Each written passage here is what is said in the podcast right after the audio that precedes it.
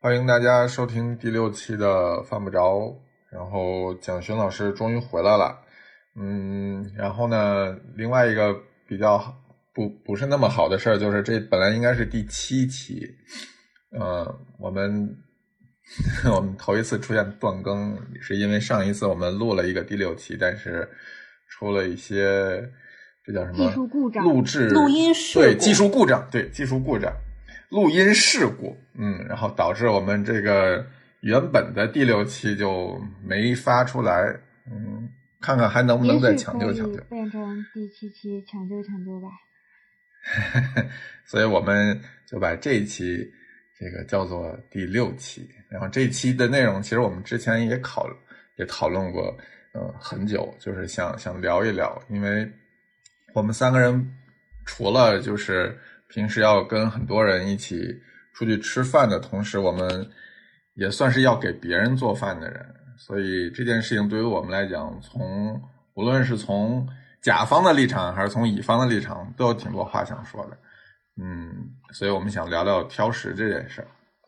就是我们应该都遇到过非常多挑食的人吧，比如说我本身，嗯，我就是一个不吃香菜的人。让我你让我半夜起来重新做了一份儿的。嗯，你你们你们都有挑食的东西吗？呃，我基本上就是我挑食的毛病，是我读大学之后治好的。就我读大学之前，不吃的东西特别多，然后就那会儿嗯家里人惯着我，就我很多什么小葱、香菜啊，我也不爱吃，然后鱼我也不爱吃。其实我嗯只是嫌挑刺儿麻烦。然后像猪肝儿什么的，我也都不吃，就很多内脏我也不吃。但读了嗯大学之后，瞬间全嗯部都治好了，就各种都能吃。是因为不吃就真的没得吃了，是吗？对，而且好像就是没有人，没有那么亲近的人去特别在乎你的这个挑食的这个事儿。然后，那你有时候 也会因为说你跟同学想，嗯，拉近关系，你就会去迁就别人。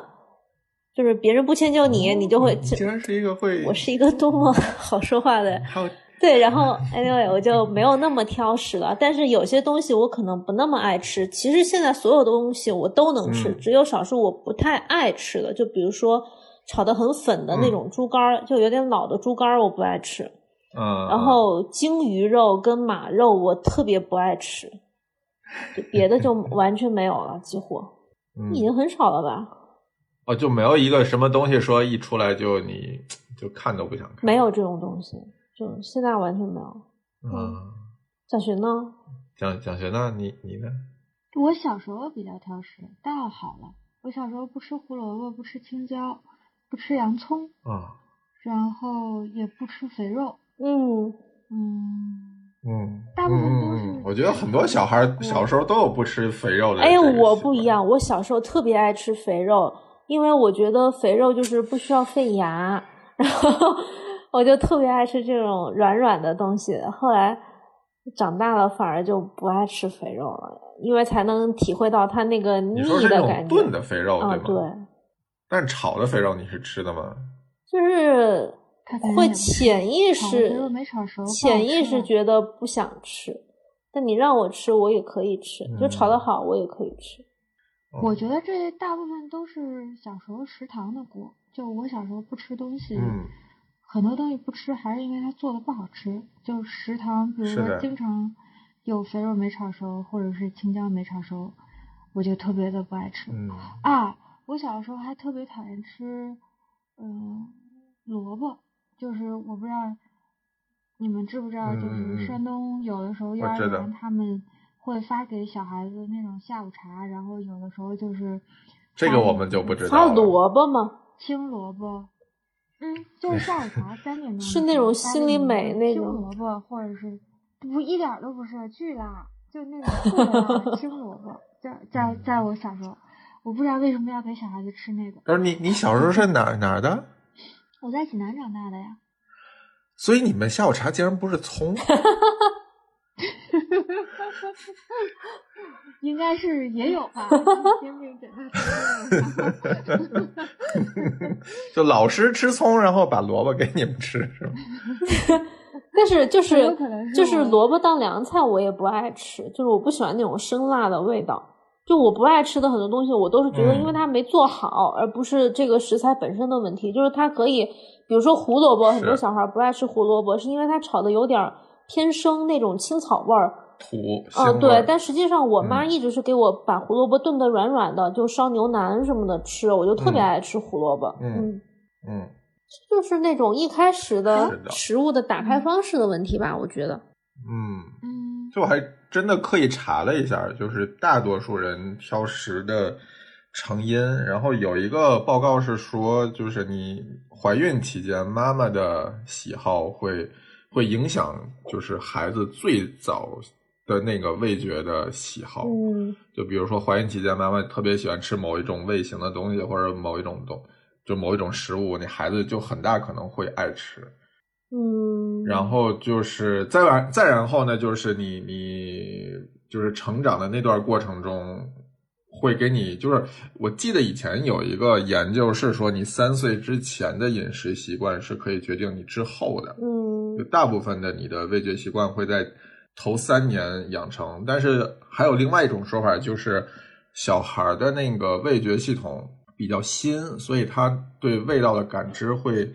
会特别敏感，就是很多比如说青椒里的那种苦味儿啊，或者芹菜里边那种苦味儿，成年人是因为味觉退化了之后，他可能感觉到没有那么敏感，但孩子特别敏感，就对于这些事情。嗯对孩子小的时候不太爱吃青菜的主要原因，就是因为他们太敏感，就是有一点儿苦，他就分得出来，然后就不爱吃。但你长大了之后，你你退化了，你反而就觉得哦，这是一个成人的味道，就就有可能就喜欢了。就是小孩儿确实是不爱吃，我觉得味型小孩儿喜喜欢那种有一点点本身有甜味儿的东西。对对嗯对，而且我觉得有时候就甜还是讨喜对，有时候那种父母对于小孩儿的引导，因为我见过我哥哥嫂子就是哄小孩吃饭，他们根本不会刻意的说你要吃这个，这个对身体好，他们就说哇，他们就自己示范吃这个，我觉得吃起来好香啊，这个可太好吃了。然后小孩就看着流口水，你知道吗？他本来看着，比如说这个东西不是，嗯，不是他喜欢的样子，他觉得主观觉得不好吃的，然后他看到爸爸妈妈狼吞虎咽，他觉得哇，看起来可太香了，他就也开始吃。就他其实对于这种味道的层次，他肯定那么小，他没有那种完整的理解，但是他就觉得啊，好像吃起来很香。就这个事情其实是有可能嗯克服的，我觉得。是的，是的。而且按我爸的说法，就是我的小时候是特别馋，有什么东西都想吃。嗯然后以前我们家就是每天吃完晚饭就会给点小点心，嗯然后有的时候没有小点心就给点小水果。然后说有一次就是因为可能家里也忘了买了，就点心水果全都没有，然后就着急，我就吃完饭我得吃点东西，然后我爸就我妈拿了一个那种以前那种大蜜丸子，就是那种消食的那种中药丸儿，呃，同仁堂那种吗？把那个给我说你吃这个吧同仁，堂那种吗？就其实也没什么丸糖，就我也不知道那东西什么做的，然后我就在那吃，然后我爸说看我吃的特别香，然后他也想吃也掰了一块自己尝尝，对，然后说就不好吃，就还是那个中药味儿，但是我就哎，你 你们家这么早就饭后有甜品了，固定 对对对啊，所以这这是不是也是也是你就从呃一直爱吃甜品的一个原因啊？因为你从小可能就有这个习惯。哎，我们要找找原生家庭的问题。说不好，这样特别好，从小就吃的但胖，但我前两天看一个就是书嘛，然后书上就是写说，super taster 还是挺嗯容易在成年之后仍然保留他的这就超所谓的超级味觉者，嗯，还是就是还是挺容易在成年之后保留一个嗜甜的习惯的。然后他对苦味的那个敏感度不太会下降，就是他还是他像小孩因为子因为他就是因为他舌苔的那个味蕾分布的单位尺寸上的舌苔数量就是要多，就是味蕾数量吧，不是舌苔数量吧？啊，对对对对对，一样吗啊，，一样吗？就 你等一下，等一下，你功能味蕾跟味蕾跟舌苔是数一还在呀，对吧？是是吧？但是那你感 冒的时候舌苔变厚，难道你味蕾就就增加了吗？那肯定不合你这是不是就吃不到不味？合理啊！所以你就吃不到味道了，是不是？就解释解释多得通肯定是对味道感觉更清晰啊。对吗？对什么刮一刮嘛。什么乱七八糟？是就是他们测嘛，他们测就是就是靠对啊，我才知道就是那个超级味觉者是怎么测的，就是你拿一个那个就拿个环儿，对，然后扣在你的舌头上，然后就数就数，啊就是用一个染色剂，然后拿一个环儿扣上去就数，只要是单位平方米之内。单位平方厘米之内超过三十五个就算超级味觉者。那是还挺多的，是吗？不是我我的意思是说，是多是挺就算多哦，这种人群比例不大，哦人群比例其实不高，就是一小部分。嗯但是它的敏感其实也不是好与不好吧，就是他会对苦这个味道特别敏感。嗯就是你你比如说你同样吃青椒，然后他就会特别容易觉得这个青椒苦，然后他就不吃。嗯，可以理解吧？嗯，所以这不是什么好的事儿。我以前觉得超级味蕾者就特别厉害，然后后来发现其实挺痛苦的。哦，那可不，超级英雄也有他的责任。哎，行，我扯点别的。味蕾越多，责任越大。对对对，味蕾越多，责任越大。那反正我就是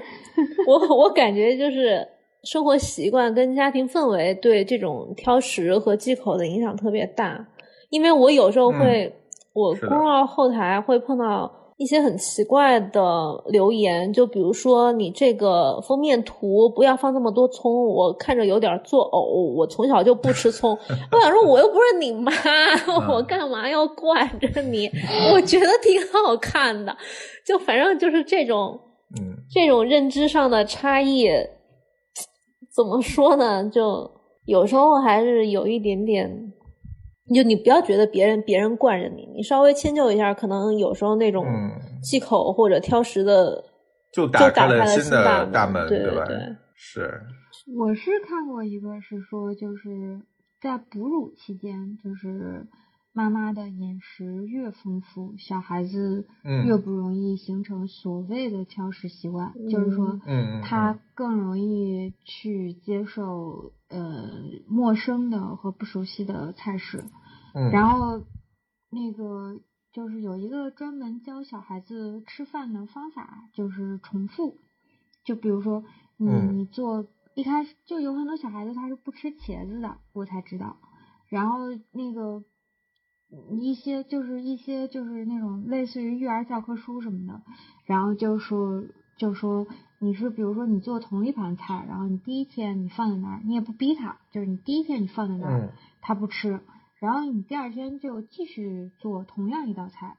然后他可能还是不吃，但是你基本上连续三到五次以后，他的好奇心就会产生，他就会试着去吃。嗯然后如果说他第一次体验不是特别的差的话，他以后就会逐渐的接受这个食物，嗯因为小孩子或者他早点就早点让他明白，就是如果你不吃这个，你也没有别的。这个跟我对我们家狗小狗吃狗粮是一样的。那你不吃我就收走，下一顿 还是这个。你要是抱着温柔的心态去看这个问题嘛，因为他他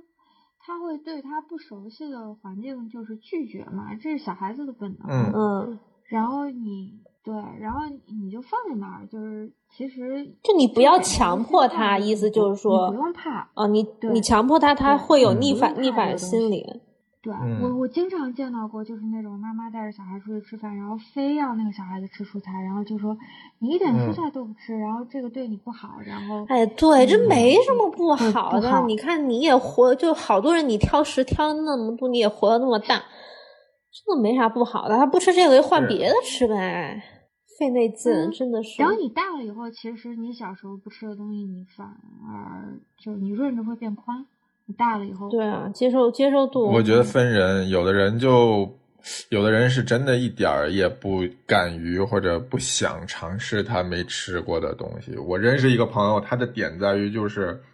他不吃他没吃过的所有的东西。啊，就这个点其实挺奇怪的，就是很多东西就是那他就像不都有第一次吗腹不能吃饭这种这种说法一样，对吧？对吧？就是你什么东西你都是从没吃到吃，对啊，但他的认知就是说，从他记事儿之后，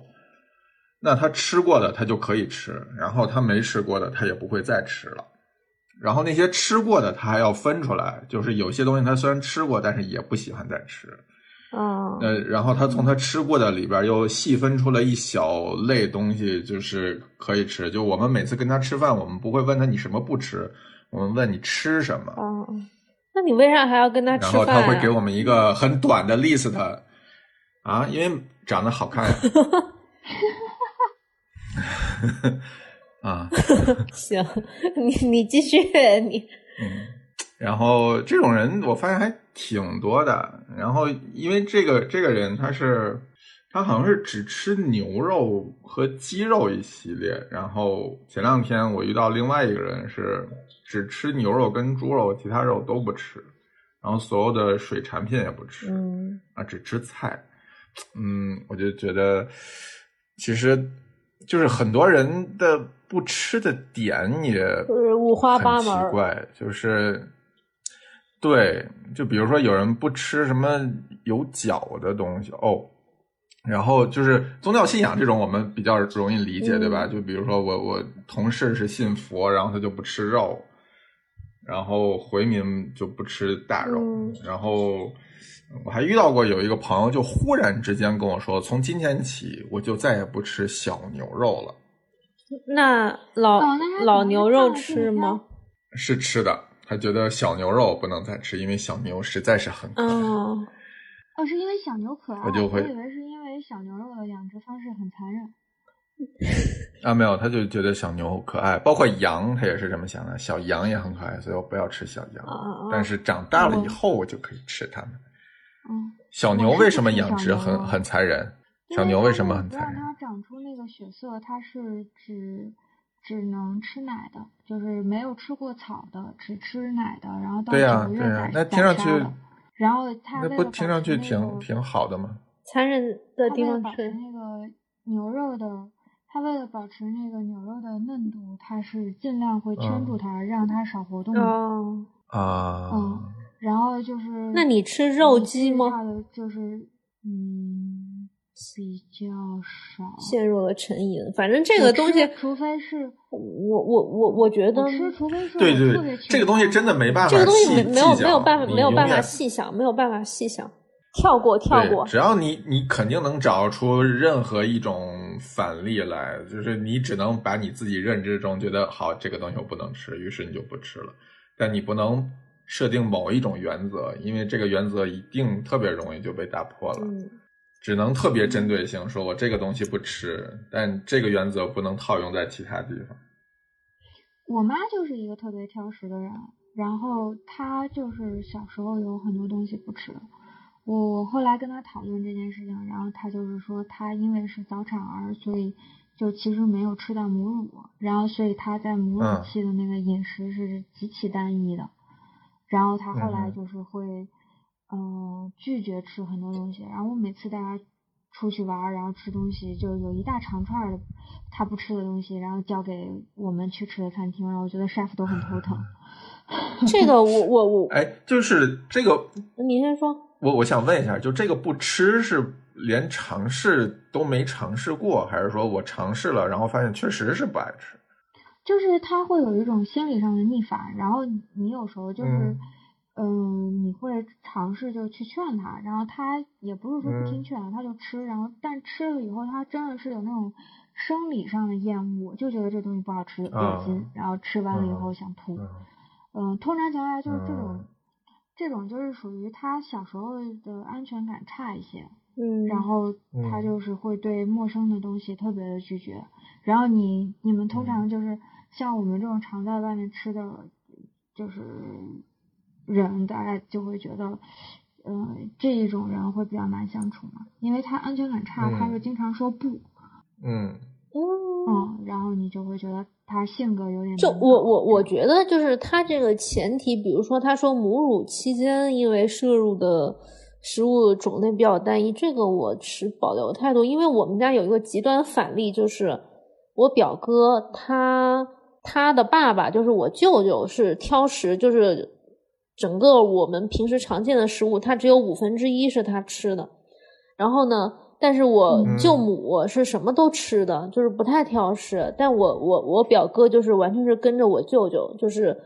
我舅舅吃什么他要吃什么，就吃的种类特别特别少。就我我对于这种。嗯，一些遗传上面的东西，我觉得还是有点玄学成分吧。就是你可以往这上面靠，但是可能他的心理上给自己加了一个制约性，他就更容易产生这种挑食的结果。但是除了像以前对于香菜这种，我我认可它是基因上的问题，别的我觉得。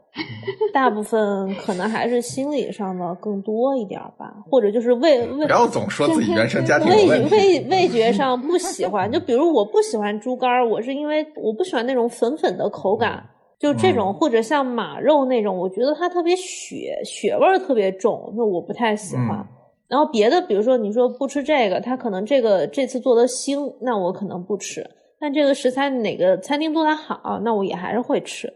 就这种感觉，但很多人就是你第一次尝试腥之后，你就不敢再尝试另外一次了，就会觉得这食材本身可能就有问题。嗯，对，是有是有这种。就比如说你再去下一个餐厅，然后人家又拿出鲸鱼的料理，然后给你吃，你可能就想啊，鲸鱼肉我不喜欢。嗯，对，鲸鱼肉我就是不喜欢，就是但是我也是尝试过很多之后，我才确定说我不喜欢的。嗯嗯，然后我记得以前看。你说，你先说。嗯，就我觉得你刚刚说味蕾打开这件事情，就很多人其实很难向未知世界打开自己的味蕾。就是，呃，之前那个《Ugly Delicious》里边有一集大卫张来中国，然后那个福霞带他去吃蹄筋儿。嗯，我记得。就他作为一个亚裔，对他作为一个亚裔，我觉得，我首先刨出基因问题，就是你。大多数亚裔其实对蹄筋儿这个东西是没有什么抵触心理，但是是，但是他是一个在美国出生的亚裔，所以他完全是靠后天。海参吗？对，就是整个欧美系的那种呃口感训练里边就没有所谓蹄筋儿这种，或者是海参这种，你你能叫它软软这这种口感的的类型，光就是呼啊呼啊，又跟他们那个布丁又不一样，就呼啊呼啊的那种口感。然后他第一次吃就觉得很难接受，包括福霞在他那个书里边也写过，就是他第一次吃到这种口感的时候，他自己也很难接受，但后来就能被训练出享受这种口感出来。就就我觉得还是看个人有没有这个想打开自己味蕾的这个。对我以前在我以前在日本的时候，我发现日本人特别喜欢吃软软的东西，因为它本身。它的食物构成里面就是偏软的东西多，而且好像因为牙齿的一些结构的问题，就不像我们喜欢嚼脆骨，就是就是嚼蚕豆那种铁铁蚕豆，就是跟自己的那个咬肌过不去，他们就会一直吃软软的，然后他就更他就更喜欢软软的，就很多东西都是软软的，就是已经形成了这种固定的，就这种趋势，嗯，可能对他们来说忌口的就太硬了，嗯。嗯，打开应该是有两个阶段，就你第一个能够成功的打开的是童年嘛，然后第二个就是青春期，嗯嗯，就是你差不多在进入青春期的时候，然后是会接触到发酵食品的，就是你大概可以回忆一下，就是发酵食品在你青春期之前，基本上小孩子都是拒绝的，然后是在青春期的时候，你的年长一些的这个就是。这个这个成就社会成员会开始向你 introduce 一些就是发酵的持反对反对态度，因为我们家是就是可能像川贵、湖南这些地方是从小就吃发酵食品，就是比如说对剁辣椒呀，对啊豇豆啊腌制的各种各种就是坛子里面的东西，就是你不会意识到它是一个发酵，比如萝卜干儿啊，我们从小就吃，就小学门口就随便买，它全部都。很多很很多很多发酵的，但是不是你说的像酒水那一类的东西，嗯。不，你看，作为北方人，像像呃酱豆腐、虾酱、皮蛋这种，我其实小时候也不喜欢，我也是长大之后才慢慢开始能接受。嗯嗯嗯，就是我我觉得，比如说我有一个很特别的体验，我之前你在我家不是吃了水豆豉蒸的肥肠吗？嗯，然后我就发现，嗯。我有一些北方的朋友，他就不大习惯这种发酵的味道，因为水豆豉它特别地域化，它是四川、湖南、贵州这些地方会比较多一点，然后它的气味也会比较重，然后我又把这个气味加重了，所以很多他不习惯吃发酵东西的人，他就很不喜欢。他是不喜欢那个特定的发酵的香气的组群吗？他可能有可能，有可能，嗯嗯，去外面吃饭，就一开始的时候也不爱喝酒，也不爱吃奶酪嘛，就是嗯那他们那个发酵的，就每个民族都有一个自己的发酵的香气的组群嘛。然后你你如果是刚刚换到另外一个环境呃饮食系统里面去的时候，对，然后你就会特别的拒绝它的那个发酵的香气，因为跟你原来已经适应的差很多，一般要七年吧。一般你真正的就是说去适应另外一个饮食系统，就是完全不拒绝它那个发酵的香气，现在是说大概是需要七年左右吧。嗯，嗯有道理。我记得好像很久以前你提过一个那种三角形的，呃，概念，就是影响人的饮食偏好。嗯那个概念是怎么说来着？就有一项是发酵，我记得。对，就是 culinary tri triangle，然后有一项就是就是冷热跟那个腐腐烂嘛，然后有一边就是三角形的，一边一个角是腐烂嘛。嗯，明白。就这是不是因为呃，我在这里摄入了这个地区的这种发酵食物，让我的整个肠道菌群或者我的身体发生了一些变化？菌群是需要一个适应的过程，嗯然后，嗯，我不知道对它的香气的适应是怎么适应的，但是，嗯，但是肠道的菌群差不多是需要七年左右。嗯嗯，我不知道是不是嗯肠道适应了，然后这个这个口口味上就能接受，因为我感觉好像自己好像是属于先去适应了口味，然后肠道才适应的，因为我很长一段时间是已经习惯吃奶酪了，但是吃完还会拉肚子。嗯，对，那我嗯。可能跟你是一样的，因为我不是特别在乎我肠胃的感受，就是大部分时候我觉得我就 口舌之快，我就吃完了。对，虽然“口舌之快”这个词儿不是这么用，但反正就是吃了吃了就吃了，但拉肚子也不不 care。对，嗯。那其实就是通过这种家庭因素或者基因或者其他个人意志，嗯、形成的这种挑食的状态，我觉得差不多就是这些。那如果我们碰到挑食的人，就比如说以前你碰到一朋友特别挑食，嗯但是他长得好看，你还是很愿意跟他吃饭，这是作为朋友来讲。嗯，那如果是你在餐厅碰到怎么办呢？这不就得问问你了吗？这个前两天不是有人来你家，这也不吃那没也不吃没有，前两天那个还行。上次有一次，有朋友来我家吃烧鸟，然后我就问他有没有忌口，嗯他说没有忌口。然后来了之后跟我说奇怪的东西不吃，但是烧鸟你知道就都是奇怪的东西，因为他的概念里面他不知道 有这低估了，烧鸟，他低估了对他不知道有啥，他就觉得说一般常见的都可以吃。鸡嘛，鸡谁还不对，但实际上就是，比如说有些餐厅他用的东西是，可能是大部分时候是超出食客认知的，因为餐厅肯定得比你知道的多，对吧是的？但是这种你很难去列举不吃的东西。然后我有时候我就会，我我会这么问，我现在是这么问，我说，嗯，来我家吃饭你有没有忌口？比如说葱、嗯葱姜蒜、香菜，或者猪牛肉。嗯或者羊肉、鸭肉，然后我还会打个括号，我说有些人虽然就是平时不吃羊肉，但是他想不起来，我就我其实是潜意识提醒他一下，你有没有你觉得不需要说，但实际上我会希望你说出来的，对这种食材，或者就是比如说有没有过敏，就虾蟹过敏，或者。呃，嗯我会了解一下对方的身体状态，比如你怀孕了，那我可能就不做螃蟹。虽然我觉得无所谓，但有些人他忌讳。对对对，嗯就大概嗯就是这种，我会问一下，就是过敏跟忌口。但目前为止还，我们餐厅不是定制是吗？啊我们餐厅不是定制菜单嘛，所以我们沟之前会先沟通忌口的问题。但有些人就是你说的这种，就是他根本不知道或者想不起来自己忌忌什么口，然后你只有把菜单就是菜端出来之后，他才忽然反应到哦，原来我不吃这些。对，然后恰好都在你的菜单上。对，但是你这个时候你怎么换呢？就厨房一定会有那么一两个备选的菜。嗯，但是就是，那你是整就是整套给他换，还是就是其中几个给他换？只能就是如果是当下，比如说我端上来，他忽然说哦，我不原来发现自己不吃生，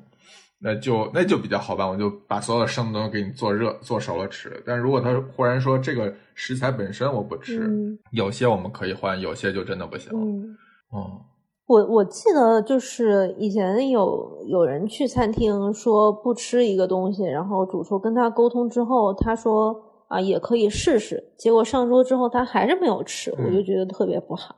我觉得你这不嗯是涮人家吗？你要么一开始就其实还挺多的。嗯，好吧，但这种就、嗯，就是对你作为营业方，你没有特别好的办法。确实是没有特别好的办法，我们又不可能像日本餐厅那么那么刚，对吧？就直接给对对对，因为我嗯我有一次，我突然意识到一个问题，就是我问我朋友，我说你有什么不吃的？他说他不喜欢吃所有的内脏和猪肉，然后我就意识到他可嗯。能是对于这种异味儿，嗯、比较敏感，嗯。因为怎么说呢，嗯。就是我很喜欢吃内脏，我也有把握把内脏处理的没嗯。什么味儿，但也有也有可能他比我更敏感。那也许嗯。他虽然没有提出忌口，我可能不会给他上鸭肉和羊肉，嗯，因为就是这两个东西，它其实跟猪肉的那种，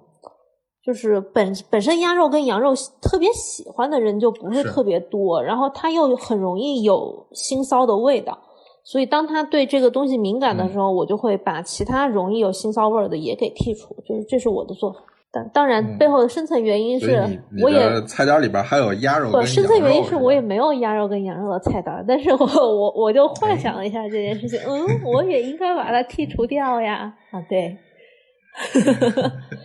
是不是就显得我特别面面俱到？嗯嗯嗯嗯，真是个小机灵鬼儿。嗯，我觉得作为店家真的没没什么太大，就是太多的空间可以给你发挥。嗯你开门营业，人家来了，你除了多问几，就你还好对吧？毕竟是你自己家，你又不收钱，你可以直接把它卖了。对，谁敢忌口来我家？我们这种就不行餐厅来讲的话，就是有没有用心在为忌口的客人构思一道菜，还是一个高端餐厅挺重要的。我觉得说你有餐厅有没有认真构思，跟客人有没有认真列出来是两回事儿。就是现在有一部分情况，就是说客人他没有、没有完整的说出来，就是他对自己的这个忌口的东西判断不是特别充分，然后这个球就扔到嗯。餐厅这边了。那餐厅突然你让他提前嗯。两天准备，他肯定能准备；你让他临时准备，那真的很麻烦，因为他备料也有成本啊。嗯。嗯，我一般就是我妈因为忌口的事情，就东西比较多，然后我就是，而且好嗯。餐厅就是一般要提前很长时间去预定的嘛，嗯。然后我就会把嗯。忌口的东西列的挺清楚的，但你还是能明显感觉到有一些餐厅它真的是就是很烦。其他都一样，是不是就是其他都一样，然后只是把它忌口的东西给换掉了，但是因为西餐它还是处在一个就是说排列组合，一旦你换了一味食材，然后你这个排列嗯组合的总体的味道就整个都不对了嘛。嗯，对。然后就我我有时候看着我妈那道菜，我就有点儿就是有点儿很敷衍，就让你觉得。对对对对对，很敷衍。然后但是有有一次嗯我也忘了是哪一家了，就是真的是看到那个晒服为他重新设计了菜，嗯，就嗯是我妈的跟我的完全不一样。但是你还嗯能看到两道菜里面相似的元素，然后我就觉得很惊喜。哦，嗯我觉得这种还嗯挺好的。对，嗯，对你说的这种就，就显然是那种最高级的。然后其次就是你给我换了一道菜，就你不是把嗯这道菜里的某个东西拿走，你是给我换了另外一道菜，我也是 OK。然后嗯香菜这件事情其实比较好解决，西西餐大多数就直接给你换成，比如说法香或者是什么呃芹菜之类的，就大多数餐厅都是这么对待我的，至少。嗯嗯，然后有一次我在某餐厅吃到了香菜，我问他，我说，就我事先跟他沟通过，我说我不能吃香菜，然后他端上一道菜就明显有香菜，我说你这个是不是有香菜？然后那个服务员就愣了一下，说嗯没有，我们这个不是香菜，我们这个是芹菜。我说我吃完香菜马上就会死在你眼前，我再问你一句，你这个是不是香菜？然后就显然有点慌，你知道吗？就是就感觉开始冒汗了，说嗯，我我去确认一下。然后后来说，我确认过了，这个确实是芹菜，不是香菜，你吃吃看。嗯，我我觉得蒋寻说的情况有时候是主厨他自己的驾驭能力的问题，就是比如说我可能我不是不想为你设计一整套菜单，但是不管是我自己的对创作能 力，或者是后厨的管理能力，能不能做到这一步？嗯比如上次有个朋友也是跟我说他、呃很多肉类不吃。我就把锅踢给赵师傅，嗯我就说怎么办？那个有特别忌口特别多的朋友来找我，他说，那你就可以做或者全牛宴，或者全素宴，或者全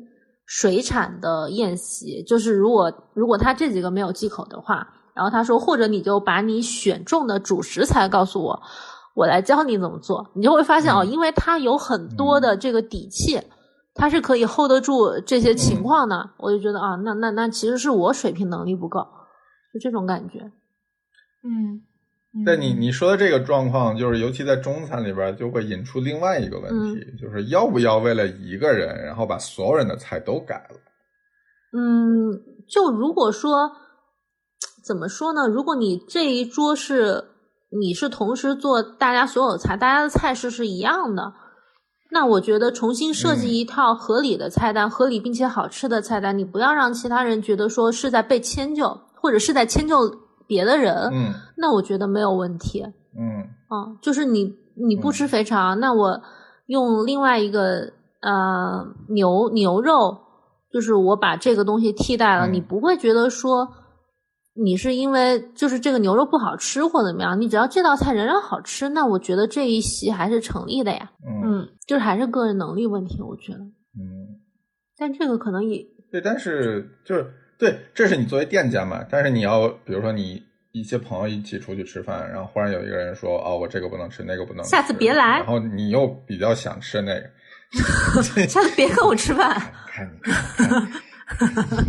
你看，你又暴躁了，你就是我，那你那那我再点个你能吃的，我不管，我要吃这个。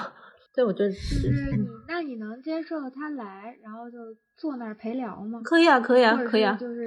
那太可以了，他嗯把单买的更好。我觉得嗯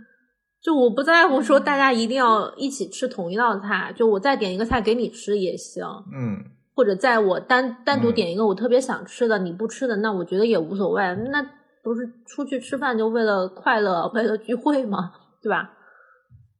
对，嗯然后买单嗯的时候需要做个 Excel 表。没有无所谓，就 A A 也行，无所谓。嗯，对，就不是很在意这个。就你如果特别忌口，但是比如说，嗯嗯，我我我有点受不了的，就是说你忌口了，你把东西全部全部分给我，就 觉得就没必要，嗯 我就不必，你知道浪费就好了。我也吃不了那么多，也没有想吃那么多。就有时候在高级餐厅，比如说我们之前跟狐狸一块儿去日本，然后他他是对胆固嗯醇类的东西有一点点心理压力。然后，但是高真的吗？他海胆可没少吃。他有些东西，他白子那些他就不肯吃，我就对你这种啊选择性的，我就觉得很头疼。就你在高级餐厅，你又不早说你不吃白子，你大冬天的过去，然后每家餐厅都有白子，那我也不敢在那些主厨面前浪费。然后他给我，我就只能吃，但是嗯就吃多了也 真的有点腻。对，我就觉得这种我特别不行，我就宁愿你提前说了，餐厅另外给你准备就可以了。嗯，如果狐狸听到这期节目，请反省一下。这不就是又像你之前的问题了吗？你这不就是又 call back 吗？就是你一开始你不知道每家餐厅都有白子这件事。不？那你就那可能还是对自己了解不够充分吧？可能时刻还是对自己嗯那个，因为因为你去到而且白子，说实话是一个特别具象的东西，啊对就是你你很难，比如说餐厅问你什么东西不吃，不不吃白子，然后餐厅说对不起，我们也不提供这个东西。嗯没有啊，就有一次我在日本餐厅，就是我的想法就是，嗯因为所有的餐厅在那一个季节做的东西都很像，就是用的食材很像。嗯，然后我在前面几家我已经吃够了某一个食材，我就跟后面的说，我说我不吃这个，其实我只是不想吃了而已。就是它也可以换一你说夏天的茄啊，对子吗呀、那个日本茄子我真的不大行。对我就是会用这种方法来逃避一些不想吃的东西，但是因为它是在嗯外国，就大家经常对外国的东西，它印象确实没有那么深刻。你让我一时半会儿想列几个我不吃的，我也一下想不起来。嗯，你甚至单词儿可能都不知道怎么说。嗯，嗯，所以有时候也没有办法。那我觉得日本的 chef 他如果是比如说接待国外的客人，而不是本国的客人，然后接待新客不是回头客，他是不是应该对这件事儿也有一些心理准备啊？也有，也有我，从来没吃过的食材，嗯，有些 chef 会吃，然后突然发现我不爱，对，他会在你入座的时候就问你，他说你有有没有忌口的？就我碰到很多寿司跟和食店，因为他们没有电话跟网络联系这件事情，对吧？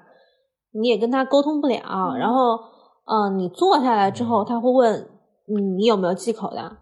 你如果说没有，他待会儿就可以给你正常上。然后途中如果发现你就是有些高级餐厅啊，如果发现你这个没有吃，他可能会问你一下，有可能会给你替换。就我碰我也碰到过这种情况，嗯，对，嗯但是这个时候我会觉得我自己有一点失礼。如果我是客人的话，因为是我给餐厅造成了麻烦嘛，其实。嗯，嗯就是就是我会装傻，就是我我在日本店里也是也剩下，就因为真的吃不完，嗯然后我就我就嗯因为反正我日语也不会嘛，嗯然后我就直接用英文跟那个跟那个 chef 说，就说你不是你做的不好吃，是我真的吃不完嗯，啊。这种我觉得也可以理解吧我。觉得，嗯嗯，是在旭川吗？那跟旭芳到底多大仇？发生我我很喜欢他，所有的意外情况都在旭芳。他他他那个什么，他他不是每次就是结束的时候，然后都会把客人送到门口嘛。然后我从他店里出来，然后一直走到那个街边那整条小巷，我都倒着走的，我就跟他一直挥手说再见。然 后我觉得他也挺他也挺懵的，没见过我这样的。那 但是很多这个人怎么还不回头？很多主厨不都是送到一直送到你离开这条巷子转个弯儿吗？嗯，对对，然后就是，但是默认的规则不就是你赶快走，然后不要让他站在站太久吗？嗯，然后我就是一直回头和他挥手说再见。行吧，反正我觉得，我觉得旭芳旭芳主厨他挥手，他就跟我鞠一躬。他他应该是见过世面的人，对，他也他应该也这个人怎么还不走？也不在乎这个。就我我后来就有几次在家请朋友吃饭的时候，他们到最后可能也吃不完，我就说不要紧，我就嗯说不要紧，因为我可以体谅，就是每个人真的吗？邓老师那次你可不是那么说，的，因为因为他的他的饭量在我认识的人里面是数一数二的，你懂吧？就是但嗯其他比如说有些人第一次来，或者我以前没跟他正经吃过这种分餐的中餐，我确实对他饭量把握不准啊，那我可以允许嗯他 剩下。但邓老师那种就必须羞辱，对还是因为足够熟吧？对，而且比较熟，就怼怼怼他，我也没压力。对，但是就是现在，如果朋友在我在我家吃饭，确实剩了一些，我也就是我没有特别的觉得说你不尊重我，不尊重食物，就完全没有这种想法。就是我会问你的喜好。就之前有另外一个男生的嗯朋友，他说他也嗯、呃不想吃肥肠，但是因为我提前没有问，嗯就我后来才知道他不爱吃这一类的东西，我觉得哦，那是我们没有沟通，然后嗯我就默默的在他微信里面加了个备注，就不爱吃这一类。对，哇，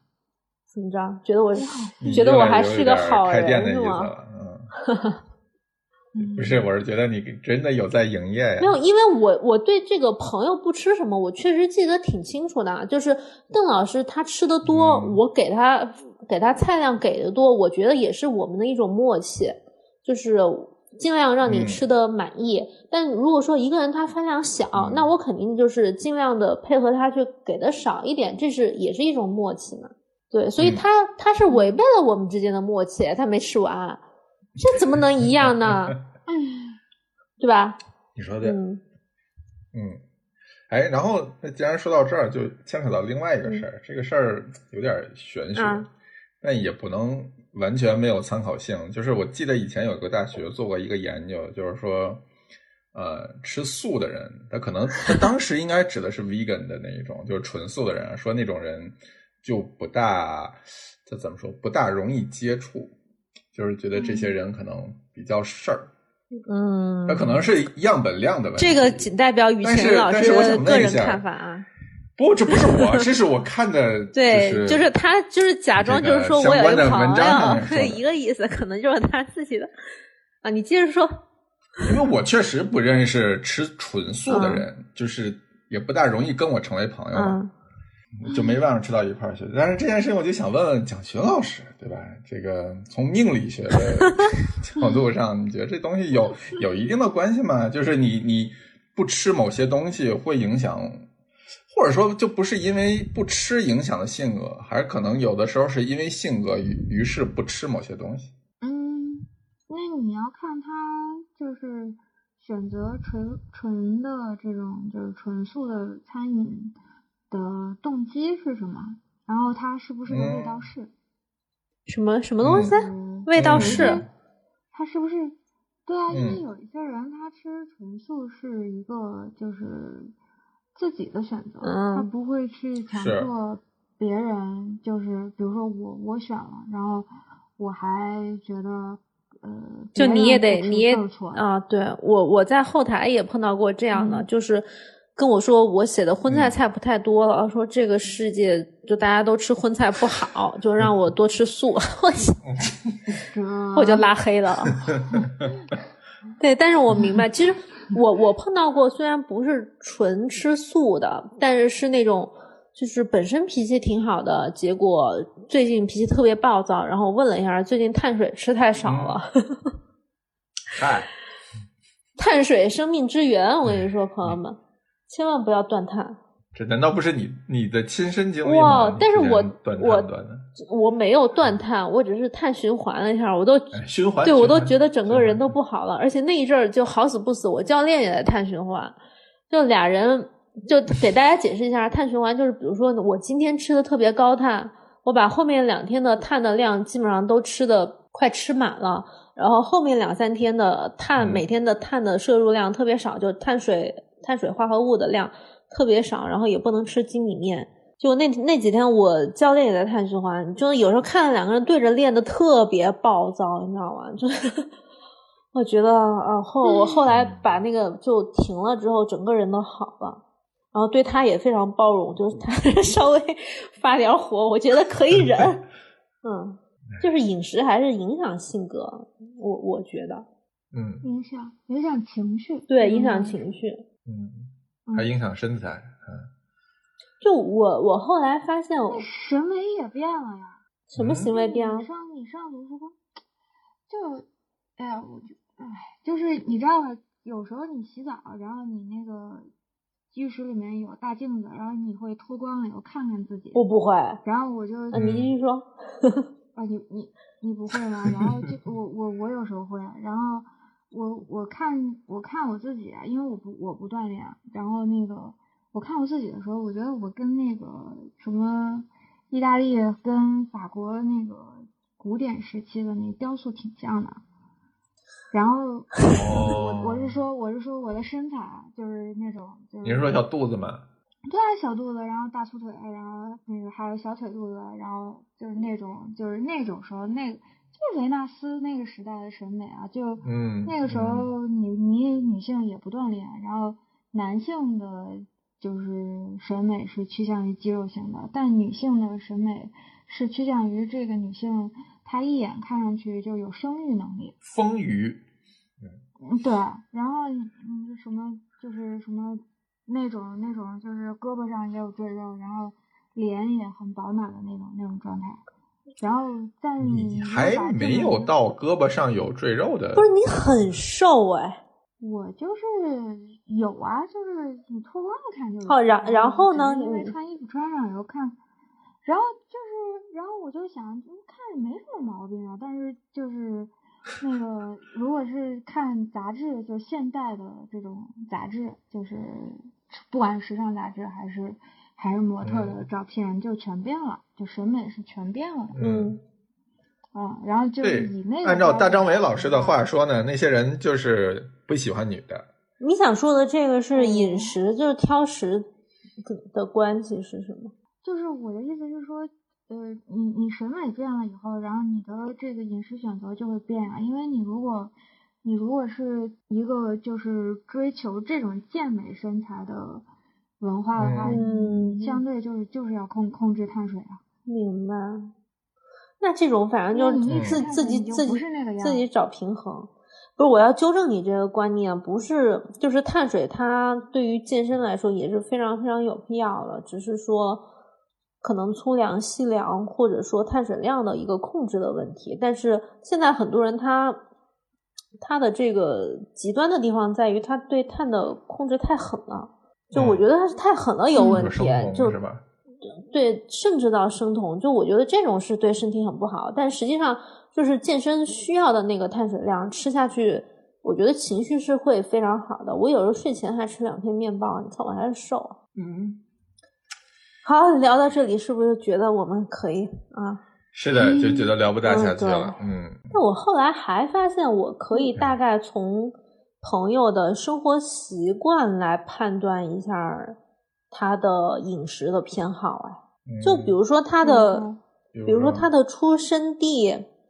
就是虽然我是湖南人，嗯现在对于辣的承受能力不太强，但很多湖南人还是喜欢偏向一些有调味儿的、有辣度的，或者有一些这种发酵的风味的东西。然后我有一些很爱喝嗯茶的朋友，他们可能分两类，比如说，嗯，潮汕那边的朋友，他就会喜欢吃的这种鲜味儿重一点，然后对于油腻的东西也不那么排斥，因为潮汕茶很多是刮油的。但是有另外一波喜欢喝很嗯淡的茶的朋友，他就喜欢非常清淡的东西，就是那种嗯他很喜欢菌类、素菜和一些很淡雅的鲜味儿，这是我自己的一个感觉，但是我没有跟他们求证过，只是觉得说，嗯，可能嗯做这样的菜他哎，们会这样，感觉。对对对，就是很两极。嗯就他不喜欢味道很重的，尤其嗯辣的呀，或者肉太多的呀，他们都不大行。嗯，一个小小的观察听上去很养生，啊，对。听上去很养生。然后上次我见到一个广东的厨师，他在招待我喝茶，我就一直在跟他说我要更淡一点、更淡一点、更淡一点的茶，然后我就发现他那儿就相对少一些。就我觉得他的饮食习惯是我前面列举的那一类喝茶的朋友，就是喜欢稍微嗯，就是更粤式一点的，就是反正大家意会一下吧，可能不是非常准确。嗯，明白。就是地域还是会影响，对对对那肯定啊，地域就是有一些饮食有一些观察，我觉得是可以在日常生活中可以 get 到的，就不需要等到别人说他的忌口。他嗯当地他当地的性格其实是会影响他这个，嗯，怎么说呢？就是嗯，会影响他这个食物的原材料的风格。就是因为比如说，嗯，像我之前研究过那个潮汕茶，就是单从，嗯然后他们就是讲这个单丛一定要就是滚水浸泡，嗯他们不用就是嗯一百度嗯以下的温度，嗯然后讲究这个东西要浸泡，就是嗯，比如说像以前他们跟我讲说，这个东西如果它是一个好茶的话，他们评价一个好茶的标准就是这个东西必须经得耐泡起实泡，然后这就对，嗯然后这就是这就是好茶，然后嗯嗯，他们那个就是原来的流传下来的茶道，就是我不知道艾琳对中国茶道了解多少，我也是一知半解啊。但是他们比如说茶道有什么那种就是冲式那种有叫法，什么韩信点兵啊，然后那些什么的，然后就讲说潮汕人冲茶是不做这些排场的，就是真的是一冲到底，然后跟他那个当地的就是。呃，本本地的人的性格是很像的，他就讲说，就是他们是比较直，然后，嗯、呃，也耐得住这种挫折，就他们自己标榜的这么一些性格，其实会在嗯。他们制茶的工艺里面体现出来。然后但是像一些比如说，嗯，像一些比如说我去年在呃杭州调研的时候，然后他们像龙井这样的地区，然后其实他们是做秋茶，嗯。然后呃到了到了秋天收的茶是红茶，然后呃也是就是这种经过比较久的这种这种工艺的茶，但是反而它不被就是它不被给予价值，因为它那个就是价值更高的茶叶还是一个就是简单，然后呃舒就是你那个叶子的片是很单的，然后你一泡它就舒展开了，然后要很漂亮，然后茶色很清，就是他们每一个地区对于这个东西的评价标准，然后其实都是跟自己那个地区崇尚的一些就是文化是相对比较像的，然后很长时间以来，这个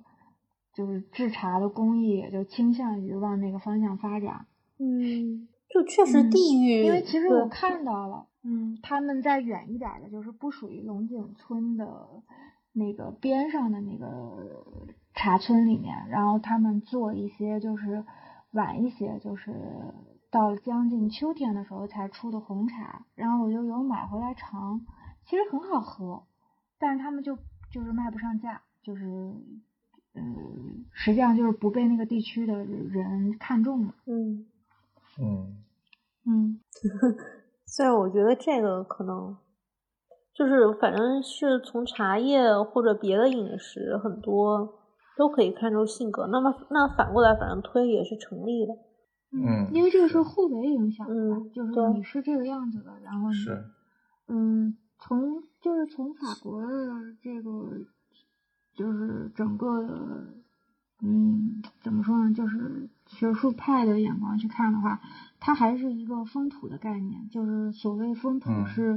是、呃，他们讲这个就是不是说只有这个呃。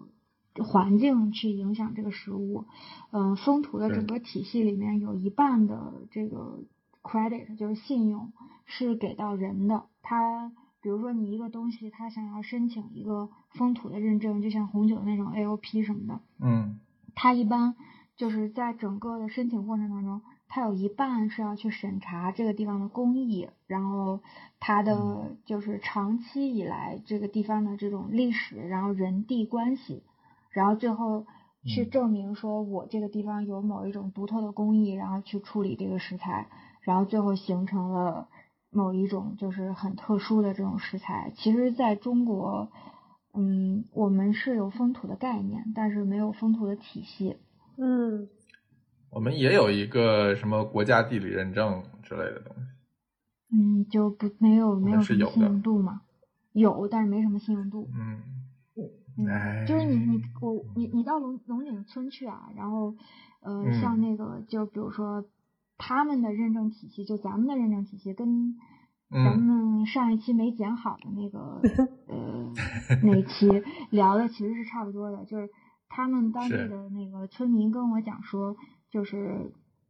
如果你想要一个，就是你想要，比如说今年的好茶，然后他们有一些那种就是企企业每到年终送礼的时候，他送龙井，然后企业里面有一个职位，然后这个职位呢，就是这个人一年到头在龙井村住着，然后就守着那棵树，哈，跟农民一起，真的就是跟农民一起，就是种，然后采摘，然后炒茶制茶，就守着那棵树，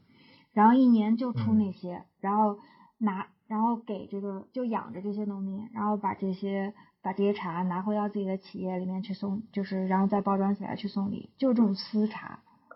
就是嗯。哦，这种中国的认证体系是没明白明白，嗯是没有公家认证的，嗯，你基本上还是要通过这种私人关系的信任度去进去去就是没有契约精神呗。你也不知道。那、哎 那个是不是就真的着这么着 哎，不不能不能再多说了，啊就录这样吧，我要睡觉了。我们是一期只聊食物的啊，我是说挑食，挑食，哎挑食。对，嗯，但是你你会发现，只要跟食物相关，你最后一定绕不过风土人文这些东西。嗯，你怎么最后你你往深了聊聊到最后，其实都是风土跟跟文化的事。对，嗯嗯，那行吧，我们这期就先到这儿，嗯然后看看我们第第真正的第六期，看能不能再剪出来。嗯，怎么着吧？嗯，嗯，好好吧，那今天就先到这里，嗯，拜拜。拜拜。就这样，拜拜，嗯。